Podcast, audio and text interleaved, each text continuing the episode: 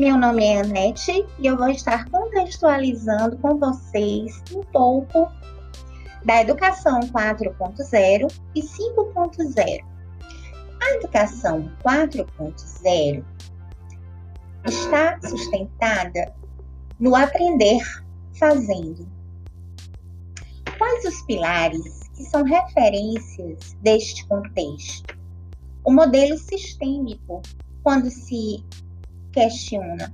Qual a avaliação que as escolas fazem do cenário odierno, qual estratégia será usada para a elaboração de um plano de inovação, como e quando a escola vai se metamorfosear à realidade do mundo digital, como utilizar os recursos tecnológicos para proporcionar uma interação, maior ludicidade e coletividade.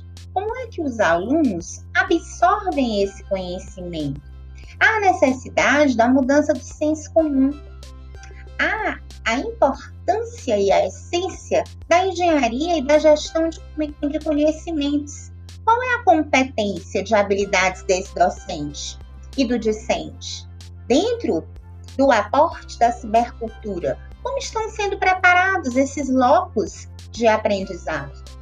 A educação 4.0, ela é continuada, requer criatividade, requer conectividade dos sistemas e acesso epistemológico, inteligência artificial, automação e sistemas robotizados. É preciso que haja uma desenvoltura de novas habilidades e conhecimentos constantes. Importante ressaltar que a educação 5.0 transforma realidades. Os conhecimentos digitais e tecnológicos são importantes e é preciso ir além. É preciso que os alunos sejam protagonistas e o professor mediador e articulador. Os alunos lideram esse processo.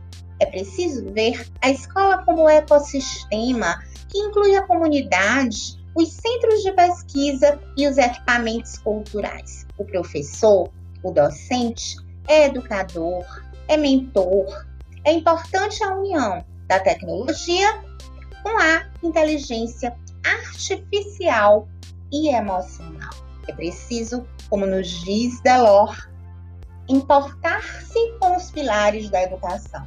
Aprender a aprender, aprender a conhecer, aprender a fazer e aprender a ser, utilizando metodologias ativas, que são os novos referenciais teóricos, para que haja construção do processo de aprendizagem de forma flexível, porém interligada com a integração do ensino online e offline, promovendo uma contextualização híbrida e que promovam a aprendizagem baseada em projetos ênfase na cultura do aprender fazendo e na internalização criativa com resolução das situações, problemas. Se não vejamos, quais são as competências gerais?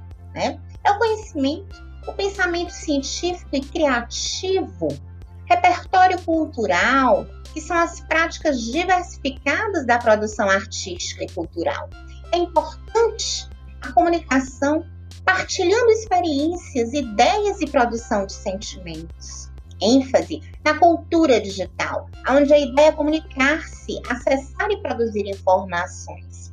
Importante ressaltar que o trabalho, a argumentação, o autoconhecimento e o autocuidado, além da empatia, da cooperação, da responsabilidade do exercício da cidadania, são importantíssimos nesse contexto.